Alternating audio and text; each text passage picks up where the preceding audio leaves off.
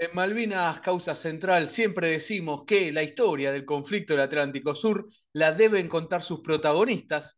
Y en este caso estamos en comunicación por segunda vez con Santiago Tetamansi, el excomisario naval marino mercante, en 1982 tripulante del río Carcaranía, pero ¿por qué digo por segunda vez? Y esto es para los que nos estén escuchando en las radios de las cuatro universidades, Universidad Nacional de Lanús, Universidad Nacional de Entre Ríos, Universidad Nacional de Tierra del Fuego, Universidad Nacional General Sarmiento, que es en las radios de las universidades que sale Malvinas Causa Central. También para los que están viendo por YouTube o Spotify, digo que con Santiago hablamos una primera parte sobre lo que fue la Marina Mercante durante la Guerra de Malvinas, el rol que tuvo y allí Santiago nos dio un panorama impresionante, espectacular. Recomiendo que escuchen, vean a esa primera parte. Pero en esta ocasión vamos a hablar, segunda parte, sobre lo que fue la historia de este combatiente de Malvinas, Santiago Tetamansi, en el río Carcaranía. Santiago, un gusto nuevamente estar contigo. ¿Cómo está? Muy bien, Juan. Bueno, un gusto también de mi parte y agradeciendo muchísimo esta diferencia que tenés eh, hacia nosotros, los, la Marina Mercante y los marinos mercantes en particular, veteranos de Malvinas.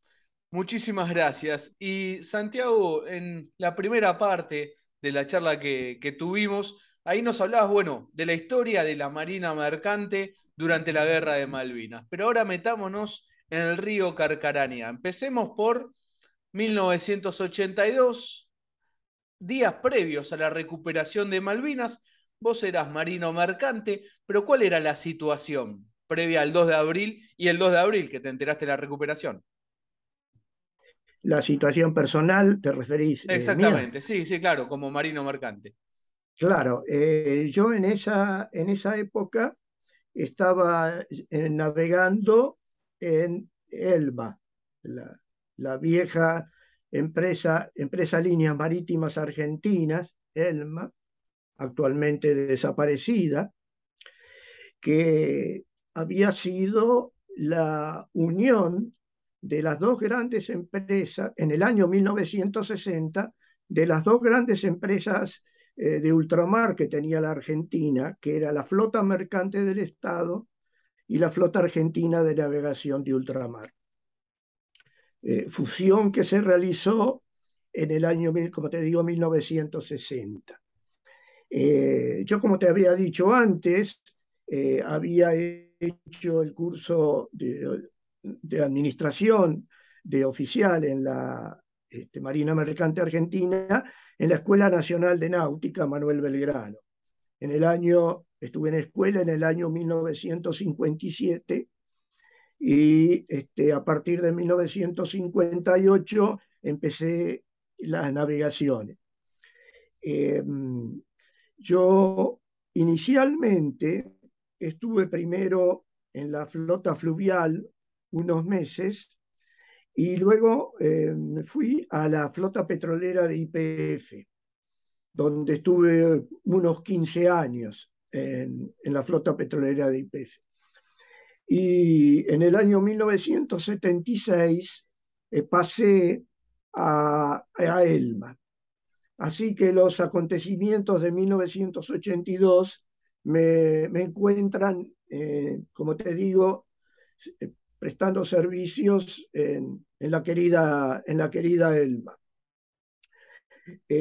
precisamente, más precisamente, el 2 de abril yo estaba de licencia porque el buque en que había hecho el último viaje eh, había salido, yo me había quedado de licencia, ya había salido, que estaba en la línea al Golfo de México, la línea al Caribe, al Caribe y Golfo de México. Así que estaba de, licencia. Cuando eh, se produce la recuperación del ejercicio pleno de la soberanía argentina el día 2 de abril. ¿En qué buque navegabas hasta esa fecha, Santiago? ¿En qué, perdón? ¿En qué buque era el que navegabas? Ah, ese, ese, yo estaba, en, pasaba de más o menos de varios buques, no estaba en ese momento en ninguno fijo.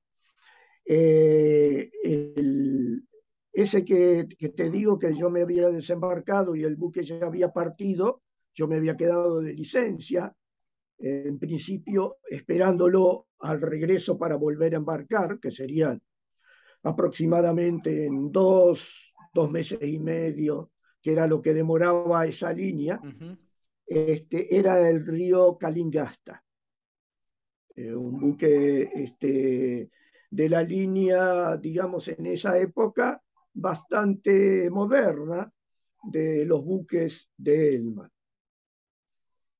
Eh, y, el, 2 de abril, ¿cómo te enteras de, la noticia de la recuperación de Malvinas? Estaba en casa, precisamente estaba, estaba en casa y es mi señora quien, quien me dice haber escuchado por radio los acontecimientos. Eh, evidentemente, lo, lo, primero que pensé era eh, de, este, mi actividad, ¿no? Como marino mercante, cómo, cómo se iban a desarrollar los acontecimientos, ¿no? Eh, que recién se tuvo un panorama más, más preciso de todo lo que había sucedido en los días posteriores, por los diarios, por, los, por las imágenes y demás. Eh, el hecho de estar de licencia no me desligaba en absoluto de las responsabilidades que tiene cada uno con su, con su profesión, con sus tareas. Eh, uno cuando se queda eh, navegando, cuando se queda de licencia, programa sus cosas para lo que estima que va a ser eh, el tiempo que va a disponer este, libre antes de volver a embarcar. Así que yo para ese momento que se estaba acercando este, Pascuas en, esa, en aquella época, este, creo que era eh, más o menos para, para mediados de abril o de Pascuas. Eh, y este, lo que hice, me presenté en la empresa, porque yo tenía la, programa, el programa de irme a, visitar los familiares del interior este, para, esas, para esa fecha. Así que fui a la empresa a decir que ante los sucesos, cuál era más o menos el, el panorama que se presentaba, ¿no? De hecho, que yo me iba a, a ausentar en el, al interior.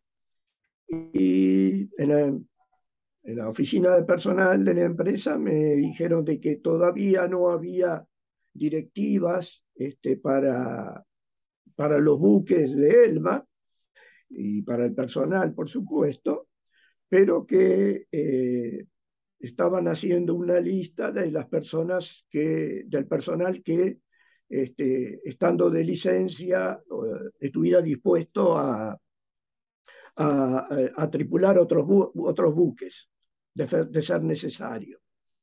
Así que ahí dejé, dejé mi, mi aprobación a, a, eso y nos fuimos este, con mi señora y mis hijas a visitar a los familiares del interior.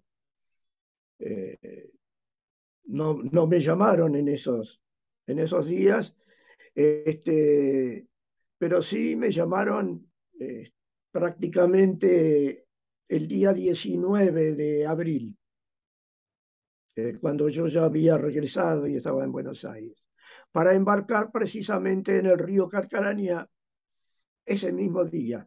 ¿no? Me llamaron a primera hora de la mañana para embarcar ese mismo día en el río Carcaraña. Cuando regresaste. ¿eh? Cuando regresaste.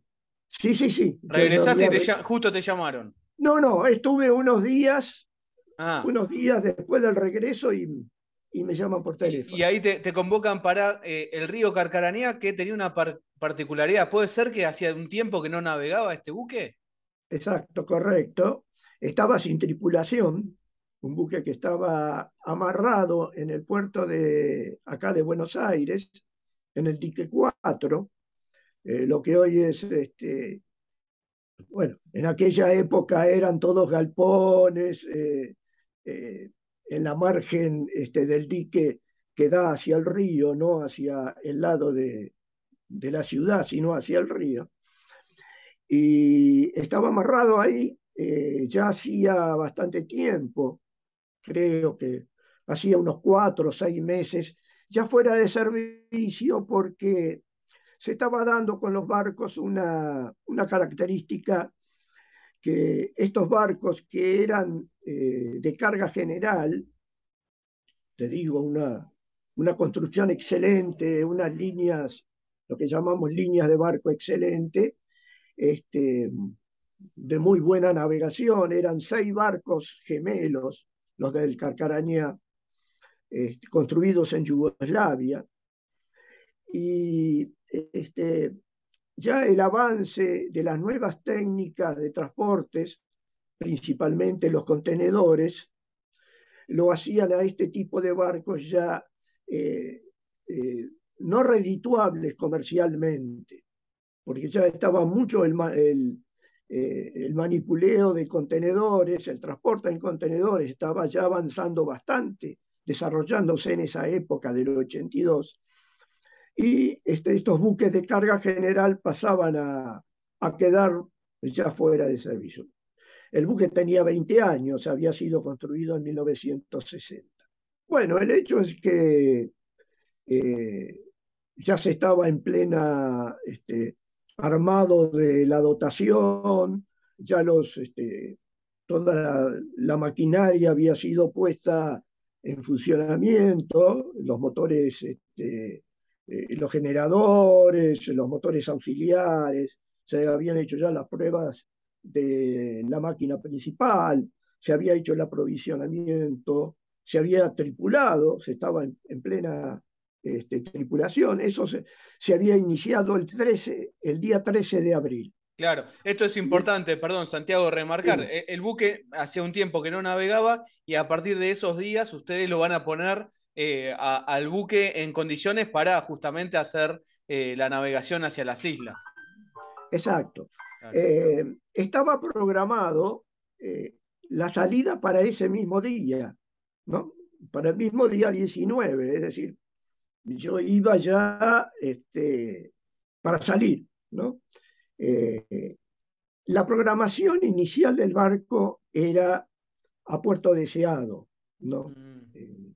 Eh, por razones de, este, de seguridad operativa, eh, los barcos no anunciaban en esa, a partir de una disposición que se dio luego de los primeros días del 2 de abril, de que los barcos no anunciaran su, su destino de zarpada. ¿no? Eh, tal es así que este, varios de los barcos que, que salían para otro destino no, eh, no, no, no, confirmaban este, ningún este, destino especial. Eh, en el caso del Carcarañá se había fijado puerto deseado. Y bien, eh, faltaba la carga, ya el barco estaba todo en condiciones, todo el tema de botes salvavidas, balsas, elementos de seguridad, todo se había puesto, estaba todo funcionando. Así que faltaban uno o dos tripulantes. Yo fui uno de los últimos en, completar la dotación en el caso de los oficiales. Y, este, pero bueno, la carga no vino, así que recién zapamos el día 22 de abril, eh, directamente, sí, ya rumbo a, a, Malvinas, ¿no? Con el destino teórico de, de Puerto, Deseado. Claro. Sí, sí, sí, pero la carga era para Malvinas. Y este, prácticamente en el puerto todos sabían de que el Carcaranía salía para Malvinas. Y llevaban de todo, ¿no, Santiago? ¿Perdón? habían embarcado de todo tipo de material. Sí, sí. Eh, se esperaba más carga. En realidad la planificación era de más carga, pero eh, a, ese día 22, con lo que teníamos, este, se decidió la zarpada del barco.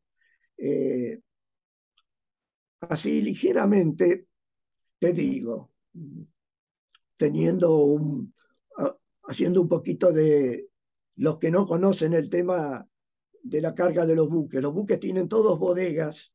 En el caso del Carcaraña tenía seis bodegas.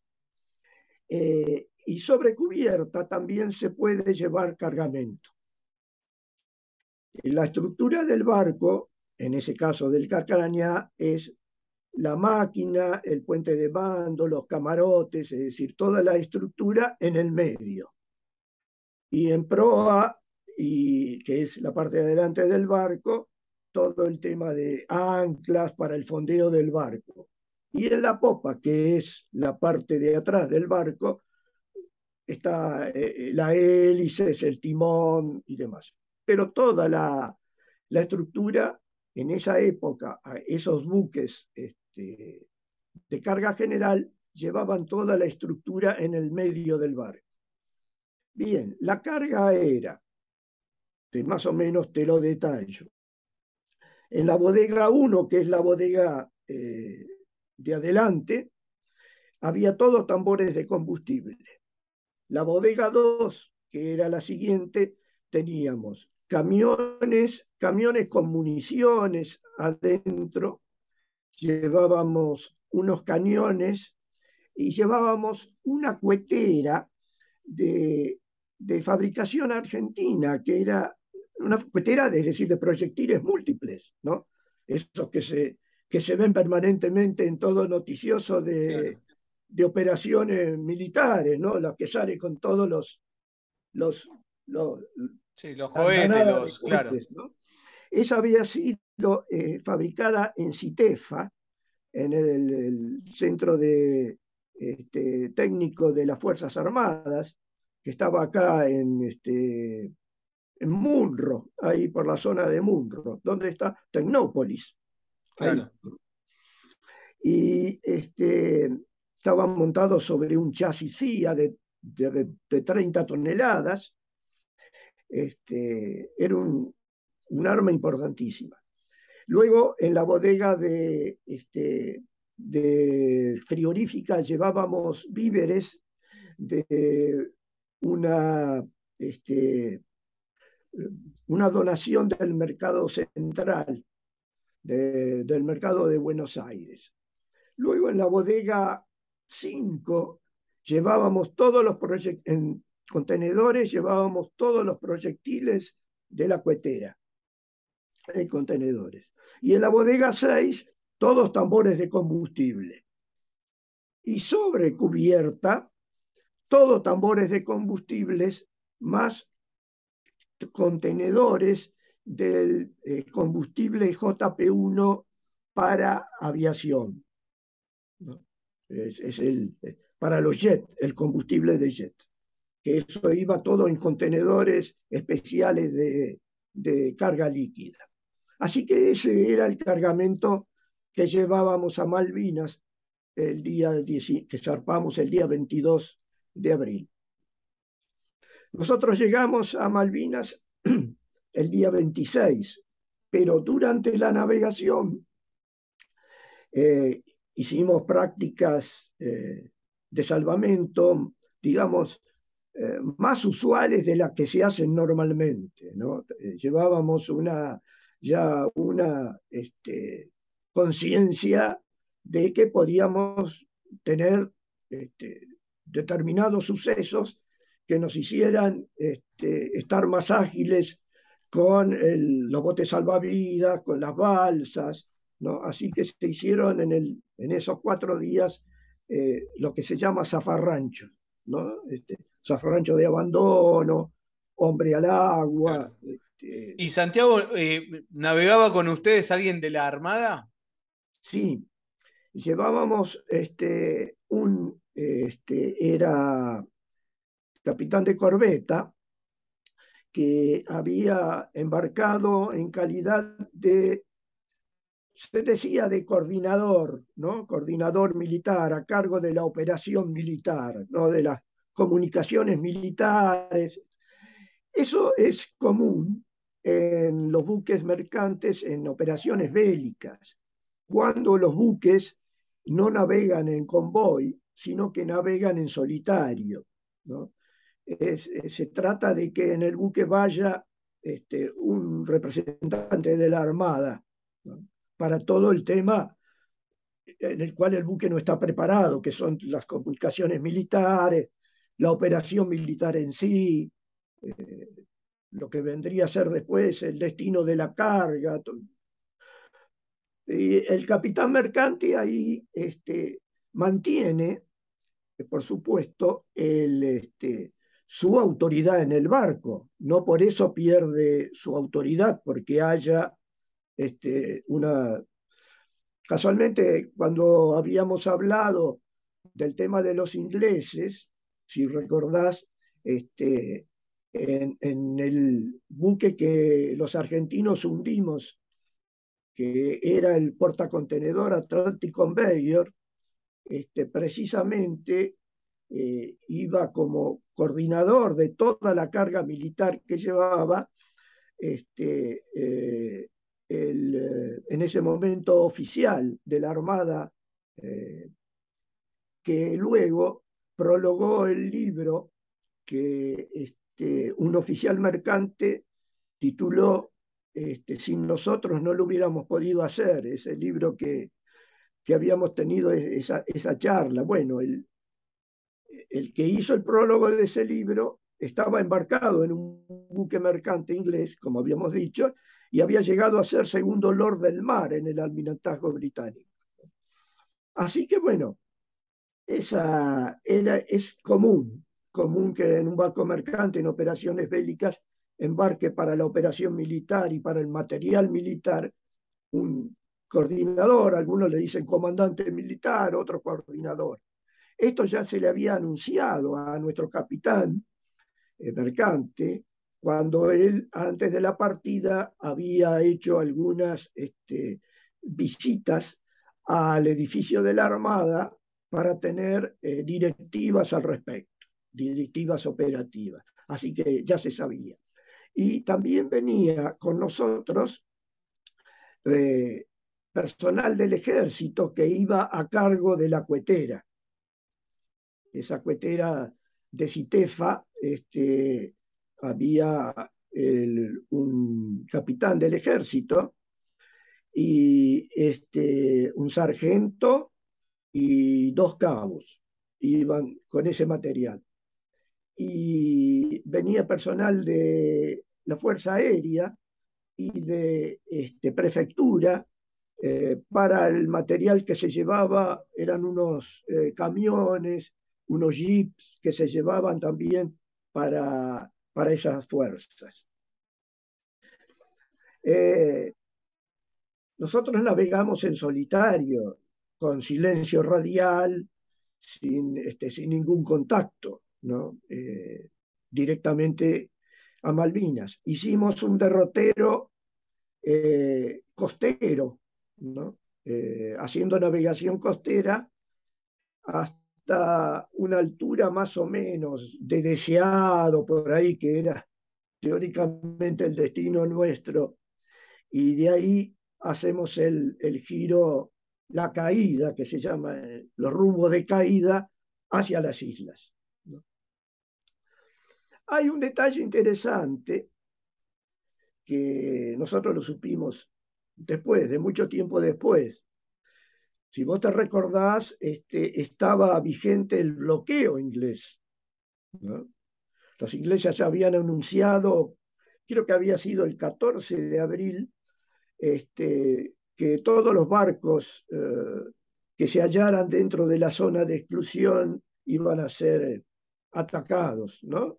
Eh, más o menos esa era, no era exactamente el término, pero algo que serían pasible de medidas, algo, algo así, bien a la, inglesa, a la flema inglesa. Bueno, este, nosotros cuando llegamos a Malvinas creímos que habíamos pasado el bloqueo, ¿no? Este, que habíamos sorteado el bloqueo con nuestra sigilosa navegación. Que en realidad había sido así, sigilosa, por supuesto. Habíamos hecho todos los, este, las medidas para que nuestra navegación pasara al menos este, desapercibida en el, eh, eh, digamos, en el éter, o, no en la vista, por supuesto, pero sí eh, en las comunicaciones que no, no, las teníamos, por supuesto, este, en funcionamiento. Esto lo supimos mucho después, mucho después de Malvin, de la, de la guerra, mucho después, porque en un boletín del Centro Naval, eh, una, en una separata que traía el boletín del Centro Naval, el 751, me parece el boletín 751, estaba la declaración de eh, cuando se hizo la, digamos, el, el sumario a los eh, responsables en ese momento de la, de la Junta Militar sobre la actuación de Malvinas, este, salió en, ese, en esa separata eh, todas las exposiciones de, eh, en ese caso, del, de la parte naval, era del almirante Anaya, en ese momento jefe este, de la Armada, miembro de la Junta Militar. Y el almirante Anaya, en una parte, en realidad lo dice eh, su abogado defensor, pero es el almirante Anaya el que está el que está diciendo, porque el abogado defensor dice, el almirante Anaya manifiesta, así que, que en, en el mes de mayo del 82 había tenido una reunión aquí en Buenos Aires con el general norteamericano Vernon Walter. Vernon Walter eh, creo que había estado en la OTAN, me parece, pero había estado en la CIA también, en Estados era, Unidos. Era un hombre de la CIA, sí. Bien, en esa reunión, este, Anaya le echó en cara a Vernon Walter el apoyo norteamericano a Gran Bretaña. Y este, el tema que se tocaron fueron también el tema de la este, información satelital. Y Vernon Walter le, le manifiesta que no es tanto, no era tanto así, que hubo muy buena predisposición de Estados Unidos hacia la Argentina en todo. Y le dice, y como muestra de eso, Estados Unidos evitó el hundimiento del, río, del buque mercante Río Carcarañá cuando estaba haciendo el cruce a Malvinas. Eso este, lo supimos cuando, cuando leímos, varios de los que leímos, esa declaración, ¿no? Eh, fue, como te digo, muchos años después. La mente se retrotrajo a los días del cruce de, de abril. Nosotros salimos, como te dije, el 22 de Buenos Aires y llegamos el 26 a Malvinas. Eh, yo personalmente pienso de ser verdad lo que el general Walters le dijo al almirante Anaya, de que Estados Unidos había evitado el hundimiento de, este, del buque Río Carcareñá por los ingleses, que bien pudo haber sido un día antes de la llegada a Malvinas, de nuestra llegada a Malvinas. Eh, dadas las, las circunstancias que se estaban produciendo en ese momento, porque los ingleses ya estaban con el tema de, la, este, de tomar nuevamente Georgias. ¿no? Así que este, bien pudo ser eh, una acción inglesa de decir, bueno, no sé, a mi modo de pensar, bueno, tomamos Georgias, este, estamos de nuevo en posesión de Georgias, les hundimos un barco, bueno, terminémosla acá, ¿no? Retírense de Malvinas porque acá está, ya está hecho todo, hemos hecho, hemos hecho ya todo, forzándolos a ustedes ya le, estamos trayendo barcos, viene nuestra Task Force, tienen un barco hundido, en ese caso el río Calcarañá, ¿no? Claro. Este, eso es lo que yo me imagino, el porqué eh, tal vez de, esa manifestación de Vernon Walters y el porqué del ataque a, nuestro solitario barco en el cruce a Malvinas. Claro. Y Santiago, ahí remarcabas que llegaron el 26 de abril, ustedes, recuerdo, Santiago Tetamansi, con quien estamos hablando. Marino Mercante, comisario naval, nos está contando la historia del río Carcaranía. Pero no pueden descargar el material todavía y el primero de mayo comienzan los ataques en Malvinas. ¿Cómo fue ese primero de mayo? El primero de mayo a las 5 de la mañana es el, bombardeo de los Vulcan, del Vulcan, ¿no? Sobre la pista. Y luego a las 8 de la mañana el ataque de los Harriers 7, 8 de la mañana, eh, el ataque de los Harrier al aeropuerto. Eh, nosotros, cuando llegamos a Malvinas, eh, primero tuvimos que sortear un campo minado, ¿no? Para el ingreso, el ingreso a, Puerto Argentino. Y no pudimos amarrar en Puerto Argentino un puerto muelle muy precario este, para los buques grandes. Nuestro barco, un barco de, de 150 metros eh, de, largo, de eslora, 10.000 toneladas, es un barco 25 metros de, manga, o sea, de ancho.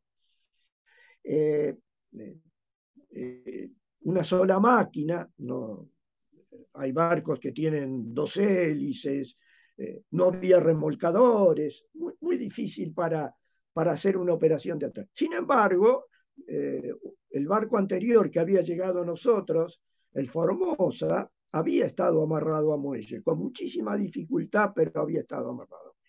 No, no, el Formosa tampoco había podido operar muy bien en el muelle la descarga.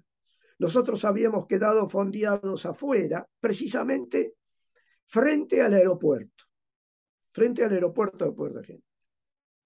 Así que el primero de mayo eh, nos, nos agarra ahí, frente al aeropuerto, en, la rada exterior de, Puerto Argentino.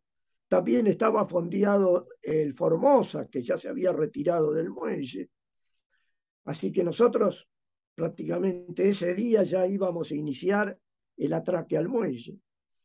No habíamos descargado prácticamente nada a, uno de los buques que se había aparejado al nuestro, eh, uno de los buques chicos que estaban en Malvinas. Creo que había sido el Isla de los Estados, el que se había acercado a nosotros en esa oportunidad, porque también estaba el Valle Buen Suceso. Este, y después había dos, tres buquecitos chicos más que habían sido este, requisados a los isleños, que era el Forres, el Monsunen y uno chiquito que era el Penélope. Los, tres barquitos, más el Isla de los Estados y más el Bahía en Suceso, que operaban como alijadores de los buques grandes mercantes que estábamos llegando. El, el ataque del primero de mayo eh, bueno, nos encontró ahí este, como primer, este, como la primera acción bélica para todos los que estábamos en Malvinas. Esa fue la, la primera acción que se desarrolló.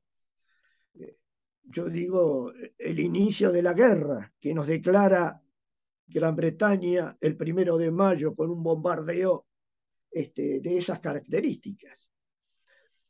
Y en el ataque de los Harrier a la, mañanita, a las 7, 8 de la mañana, hay uno de los aviones que este, pica sobre nosotros, luego de pasar por el, por el, aeropuerto, y nos dispara.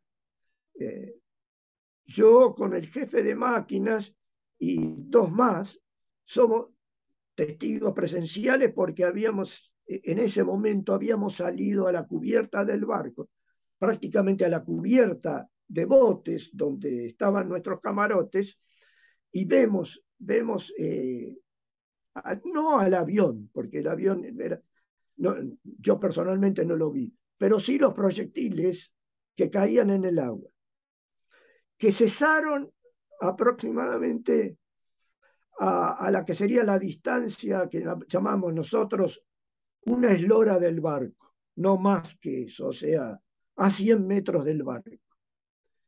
Los proyectiles cesaron. Eh, el avión se ve que levantó, los, los Harrier eran muy, en esas operaciones eran muy versátiles este, en sus maniobras, y bueno, y en ese momento teníamos prácticamente todo el cargamento a bordo.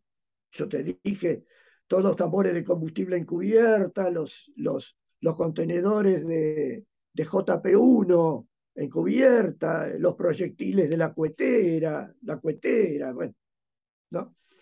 los tambores en, las bodegas. Eh, hay unas unas grabaciones fílmicas de Nicolás Casanseu, el periodista de ATC en ese momento, que él grabó los ataques y se ven los aviones que pasan sobre un barco mercante. Inclusive lo menciona. ¿eh? Creo que inclusive lo menciona el río Carcarañá. Sí, pero en eh, la primera imagen que él saca, que pasan los aviones sobre el Formosa. El ah. barco que se ve es el Formosa. Y luego en otra toma él manifiesta, ahí está saliendo el río Carcarañá.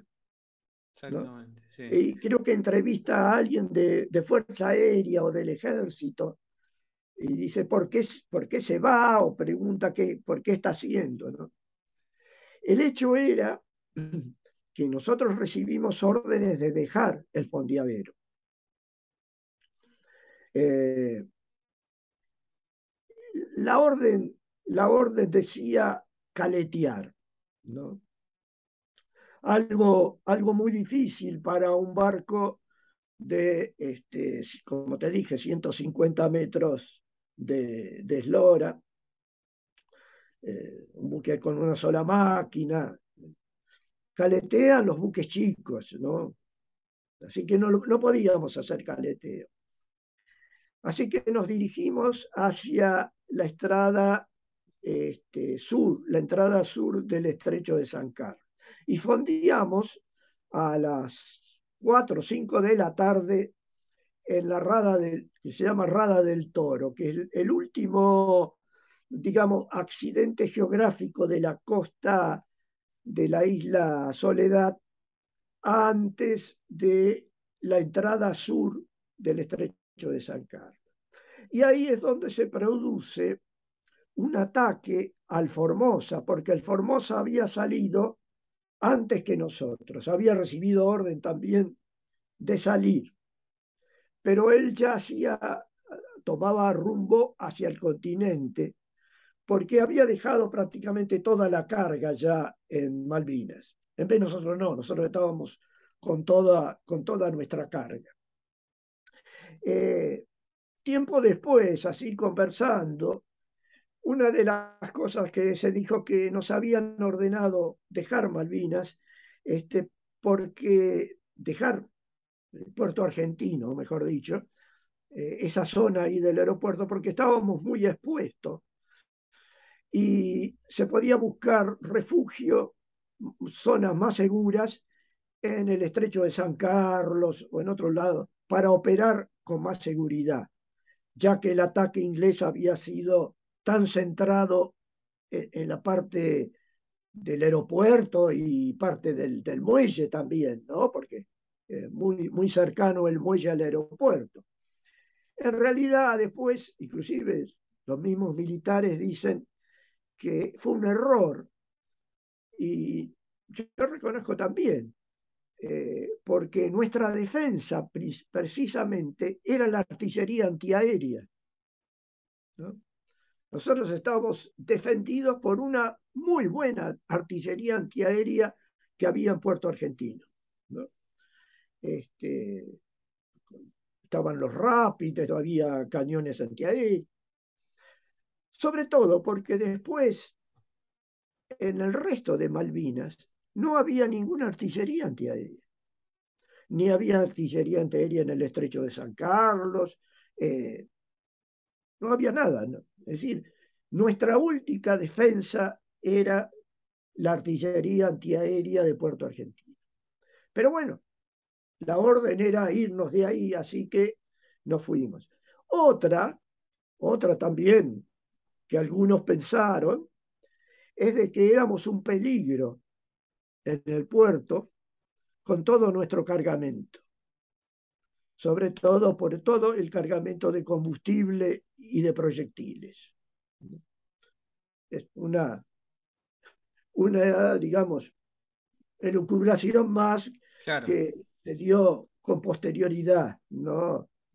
Algunos de nuestros compañeros se referían a eso. No, nos hicieron salir porque este, éramos un peligro para, para la población. Claro.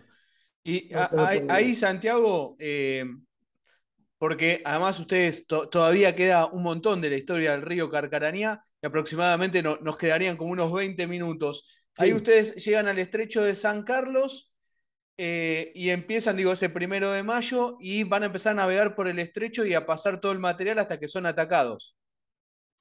Sí, sí. Eh, nosotros el primero de, eh, primero de mayo mismo, ya al anochecer, a la noche, entramos en el estrecho de San Carlos.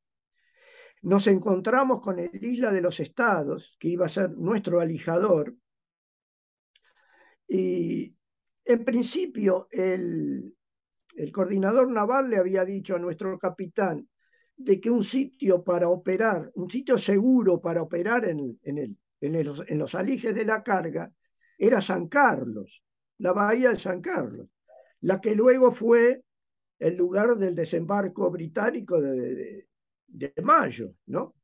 Pero bueno, él decía de que era un sitio seguro.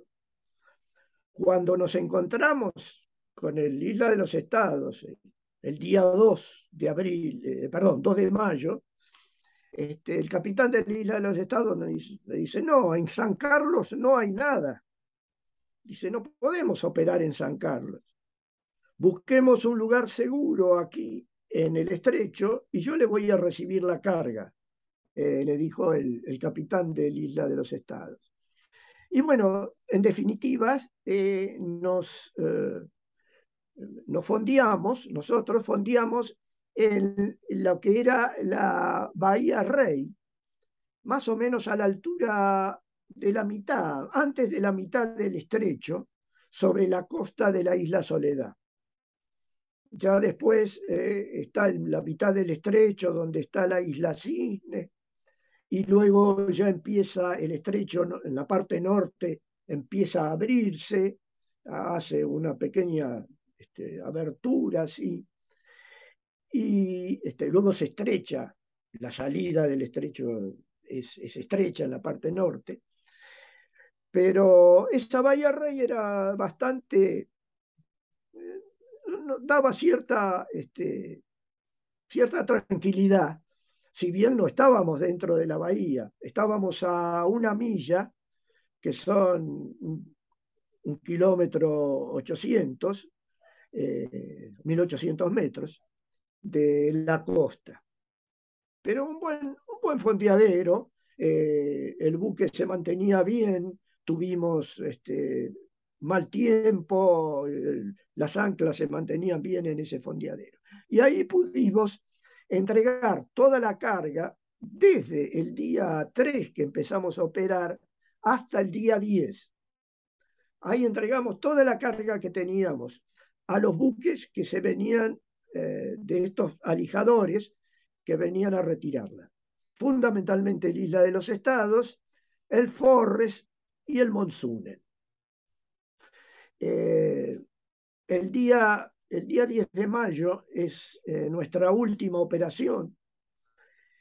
lo último que sale de nuestro barco era la cuetera, fue la cuetera. Ese fue el último el último material, ya quedamos totalmente vacío. Se lo entregamos a la isla de los estados. Ahí tenemos ese día la trágica, eh, el trágico acontecimiento del hundimiento de la isla de los estados, porque terminamos prácticamente a las 8 de la noche Y nuestro capitán le dice al capitán de la Isla de los Estados, este, ¿por qué no espera hasta mañana y con las primeras luces este, se mueve? Porque el capitán de la Isla de los Estados le había dicho que tenía que cruzar a la isla Gran Malvinas por el estrecho, a una posición que había del ejército argentino que era este, Howard, Puerto Yapeyú para los argentinos, pero Howard en su, en su versión este, inglesa, donde estaba gente del regimiento de Corrientes, eh, me acuerdo que me parece que era el, el 4, me parece, o el 5. El 5. El 5 de Corrientes. Este, había dos, dos, posiciones en Malvinas, en Gran Malvinas, eh, esa de Puerto Howard y Bahía Fox o Bahía Zorro en la entrada este, sur del estrecho. Y nada más, no había más nada. Eh, bueno, eh, estaba la isla Borbón también en el norte que había sido motivo del ataque de los, de los ingleses. Pero en ese momento, bueno, y el capitán de la isla de los estados le dice, no, voy a cruzar de noche porque esta gente está esperando nos está esperando con nuestras provisiones. Dice, porque están muy limitados, están al límite, no aguantan más. Y, quiero llevarle provisiones de, víveres. Por supuesto, tenía todos los tambores, de, el resto de los tambores de combustible, como te digo, la cuetera, este, proyectiles de la cuetera, algunos ya se lo había llevado en otros viajes, pero pero este último, este último viaje se iba con todo, con el resto. Y el 10 de la noche, el 10 de, a las 10 de la noche eh, se escucha un, unas explosiones, unos resplandores en el horizonte, el oficial de guardia de nuestro barco este, lo llama al capitán y le dice que ha detectado eso, esos, esos sonidos y esas este, luminosidades en el horizonte, no se puede tener ninguna, ninguna noticia y luego con los días subsiguientes nos enteramos de que fue el Isla de los Estados atacado y, bueno, y ahí fue hundido por la fragata Alacrity, la primera que entraba al estrecho de San Carlos. Este, para, la Alacrity había entrado al estrecho San Carlos para ver si el estrecho San Carlos estaba minado, cosa que no era así porque no... Claro. preparándose para el, desembarco de, los británicos. Claro, claro. Esto te estoy diciendo el día 10 de mayo, es decir, el, desembarco ya fue el 21. El 21. Así que este, ahí quedamos vacíos y en la espera de directivas. ¿no? Teníamos un problema, nuestras, eh, nuestra frecuencia de radio de nuestro barco no se podía comunicar con Puerto Argentino. Entonces, las comunicaciones las teníamos que hacer vía puente de otro barco, que era, el otro barco era el Bahía Buen Suceso, que estaba en Bahía Zorro. Y así, por ahí, mediante ese puente informamos de que estábamos vacíos, de que ya habíamos terminado nuestra descarga. No recibimos ninguna orden, solamente dos, tres días después, algo que decía guardar estación. Guardar estación es quedarse donde está. Guardar estación. Y así pasan los días, esperando alguna directiva. Nosotros dijimos, ya no podemos hacer más nada. Hicimos lo que teníamos que hacer a lo que vinimos, a entregar nuestra carga. La entregamos toda, lo que dijimos, el capitán bien, bien lo graficó, misión cumplida, ¿no? Lo que teníamos que hacer de misión se cumplió, y con éxito. Lamentablemente que esa carga que, que le dimos a la isla de los estados se había perdido con, este, con el ataque a ese barco este, trágico ataque porque ahí fallecen, eh, salvo dos, dos personas, fallecen toda su tripulación. Ahí es donde caen los, este, los 15 marinos mercantes restantes. Uno ya había sido en el, en el pesquero Narval, el contramaestre Rupp. Así que este, esperábamos ahí, tuvimos un mal tiempo bastante, bastante severo, eh, hubo que estar agarrado con las anclas, eh, el buque fondeado con ancla y con máquina, eh, así que con la ancla y la ancla y en la máquina nos aguantábamos del, del temporal que se había desatado adentro del estrecho. Bueno, el hecho es de que el día domingo 16 de mayo aparecen lo que tenía que aparecer, aparecen los ingleses, ¿no? Nuestro barco solitario ahí, solitario en medio del estrecho. Eh, aparecen dos, este, un pack de Sea Harriers que venían, ya los eh, ingleses ese mismo día habían atacado la Bahía Zorro donde estaba el Buen Suceso y habían atacado al Bahía Buen Suceso. Así que al, al mediodía, cerca de la una de la tarde, este, nos atacan a nosotros con este, ellos hacen el ataque de nuestro, sobre nuestro lado derecho, sobre nuestro estribor. Eh, hay una táctica del el ataque de la aviación que es atacar con la cola al sol, es decir, eh, con el sol por detrás de ellos. Y efectivamente, porque en ese momento el sol estaba en la isla Gran Malvinas. Eso es eh, un, detalle ah, que condice con la teoría. ¿no? Y nos hacen tres pasadas de metralla, una pasada inicial de bomba. Eh, las bombas explotan al costado del barco, dos bombas que explotan al costado del barco, flexionan el casco, y luego el, ataque con cañón de 30 milímetros, todo sobre la estructura del barco, este, sobre todo el casillaje, la, máquina, el puente de mando, y con perforantes y explosivos, proyectiles de 30 milímetros, perforantes y explosivos. Nosotros habíamos determinado que en caso de un ataque la tripulación debía guarnecerse en el medio del barco donde había un mamparo este, que protegía, un mamparo de hierro muy este, eh, bien, bien grueso, un mamparo central, donde al costado iba una escalera que venía desde arriba de todo hasta la máquina. Ahí nos refugiamos.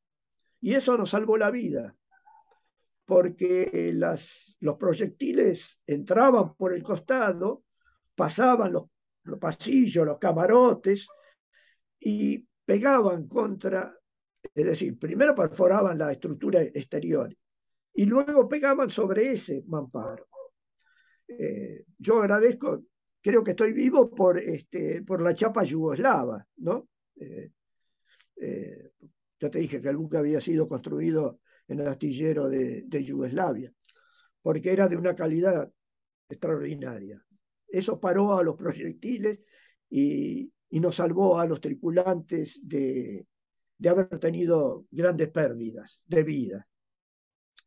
Eh, se verifica la, este, eh, los daños, eh, ya no funcionaban el arranque del barco, lo principal, el arranque había sido perforada las tuberías de aire comprimido, el buque no, no tiene arranque, el agua había entrado en la sala de máquinas, había agua a la altura de, ya de, las, de los motores eh, auxiliares, de los generadores. Eh, los botes salvavidas del lado derecho estaban todos destruidos, del estribor, todos destruidos. No, nosotros no estábamos, como te dije, sobre tierra, estábamos a una milla, a una milla de, la costa. Es decir, nuestra única salvación eran los botes salvavidas, ¿no? Los dos que quedaban, porque llevaba dos botes de, la derecha y dos botes del lado izquierdo, más algunas balsas. Así que aprovechando que los botes este, todavía estaban, los del lado izquierdo, bueno, el capitán ordena el abandono, dado que el buque no se podía poner en funcionamiento porque eh, estaban perforados todos los botellones de aire comprimido y las tuberías de la puesta en marcha. Y bueno, con los dos botes salvavidas, uno de ellos que tenía ya agujero, agujero de esquirlas, este, que hacía agua totalmente, y una, y una balsa a medio inflar también porque tenía este, esquirlas, eh, llegamos a la costa de, la, isla, de la isla Soledad. Eh, ahí la distancia, más o menos, a, Darwin era 40 kilómetros, a Darwin Ghost Green. Eh, decidimos quedarnos en la, en la costa porque hacer 40 kilómetros a campo traviesa, sin saber qué íbamos a encontrar, o un campo minado, o nos hubieran confundido con ingleses, o, o los ingleses no hubieran atacado por ser una patrulla argentina. No se sabe. Así que se decidió quedarnos en la costa. En ese momento, de, a las 7 de la tarde, aparece el Forrest, esa, una de las embarcaciones requisadas a los isleños, que traía a los dos sobrevivientes de la isla de los estados, que habían estado cinco días en la isla Cisne, en medio del estrecho de San Carlos. Y traían el cadáver de uno de ellos, de, porque habían llegado a la isla 3, eh, pero uno de ellos falleció al llegar, que era el primer oficial Botaro. Eh, Así que eh, nos dijeron los del Forest, lo único que podemos hacer por ustedes es llevarlo a Bahía Fox. Y bueno, ahí fuimos, ahí fuimos con el Forest, nos, pasamos al Forest y con él llegamos a Bahía Zorro, donde estuvimos 20 días eh, náufragos, ¿no? Sin, claro ahí había una, un, un establecimiento que había sido de los Kelpers, no, había nadie, había un el administrador nomás con su familia, y estaba, eh, porque Zorro, Bahía Zorro tenía dos, dos los lugares, Zorro Este y Zorro Oeste. Nosotros estábamos en Zorro Oeste, donde estaba la compañía 9 de ingenieros. En Zorro Oeste, en la, ribera de enfrente de la bahía, estaba el 6 de infantería, de, este, el coronel Reposi. Eh, los ingenieros, el 9 de ingeniero era Migliorini Lima, del ejército, el, el coronel Migliorini Lima. Bueno, y ahí pasamos ahí empezaron los cañoneos navales, porque vinieron las fragatas, más o menos aparecían a la medianoche, más o menos, y empezaban el cañoneo. Así que tuvimos que hacernos pozos de zorro, porque estábamos a la intemperie nosotros, eh, eh, en, alguno de esos este, eh, construcciones de los isleños que tienen para, para guardar este tractor o alguna cosa ahí nos guarnecíamos. Este, y ahí recibimos los cañones navales, ahí es eh, herido nuestro radiotelegrafista eh, Pancho Elizalde, el primer radiotelegrafista, es herido en la, en la mano. Yo navegué con él tiempo después y todavía le salían esquirlas del brazo y de la mano. Y este, que fue atendido ahí por la gente del ejército, por sanidad del ejército. Y hasta que, bueno, cuando venían los ataques nos metíamos en los pozos de zorro. Claro, a refugiarse. Sí, hasta, sí, por supuesto, porque eran ataques de cañoneos de tres, tres horas, cuatro horas, plena madrugada, ¿no? Día por medio, o prácticamente a veces todos los días. Y este, bueno, ahí pasamos muchas cosas dentro de todo, colaboramos, este, ahí estaba en el muelle de, ahí de Bahía Zorro, estaba el Bahía Buen Suceso, eh, que había sido, como te dije, atacado, este, estaba varado sobre, este, sobre el muelle, eh, inoperante ya totalmente, y tenía todavía tripulación, estaba con tripulación, militar y civil. Estaba el capitán eh, mercante que estaba herido, estaba con sangre. Este, y bueno, ahí pasamos, como te digo, 20 días en esa situación hasta que el día 5 de junio eh, aparece, o nos comunican de que está el buque hospital Bahía Paraíso, eh, que viene a retirar heridos a, Bahía Sordo. Eh, hay heridos en el, de los cañoneos navales, tanto este, ahí murió, murió uno de los tripulantes del Bahía Buen Suceso en el cañoneo, el marinero Turano, que era de la infantería de marina, que era de marinería del, del Buen Suceso. Y había heridos en el regimiento 8 también. Así que, este, y los del, eh, los del Valle Paraíso dicen que si tienen tiempo, se llevan a los náufragos también. Si hay tiempo, dice, pues están muy escasos de tiempo. Así que con los helicópteros, este, bueno, nos preparamos.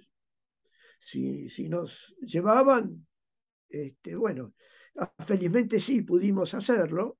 Eh, en varias tandas embarcamos en el helicóptero de, del Bahía del Bahía Paraíso, que venía desde el buque que estaba fondeado afuera, este, y nos, después de los heridos fuimos nosotros y el resto de la tripulación de civil, que era de los mercantes del Bahía Buen Suceso.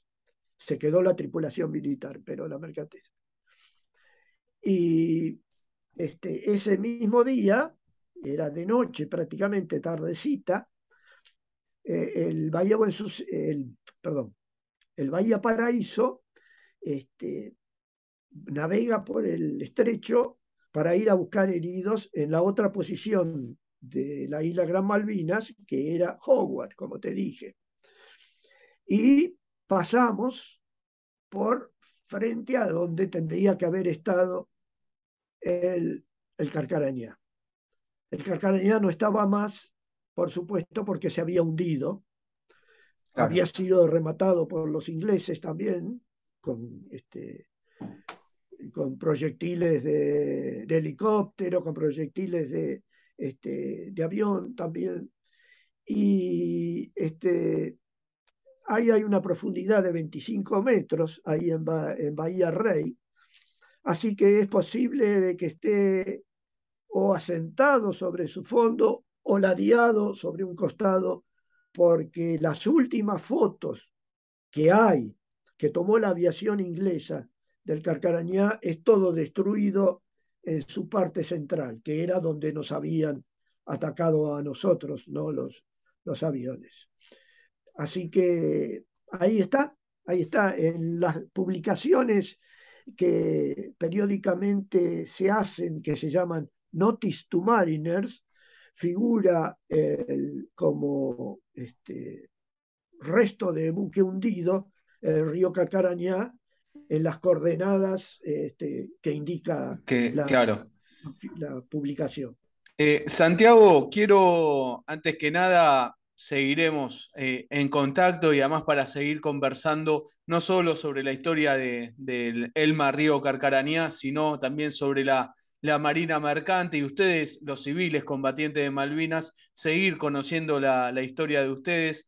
Pero quiero agradecerle por eh, los, todo el tiempo que nos dio en, esta segunda parte para hablar del río Carcarañá y en la primera para hablar de, lo que fue la Marina Mercante en general en la guerra de Malvinas. Agradecerle de todo corazón por todo el tiempo que nos ha brindado y además eh, la, brillante explicación en, en, ambas ocasiones.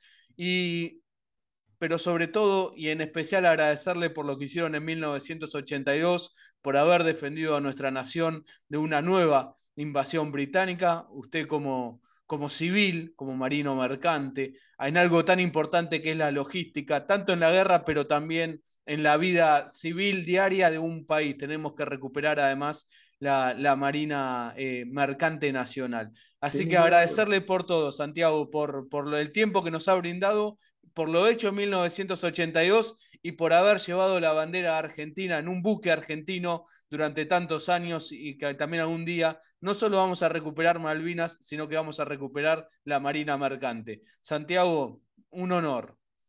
Ha sido para mí también un, honor haber estado este, en tu programa y quiero despedirme este, recordando que no solamente el río Carcarañá estuvo en Malvinas, ¿no?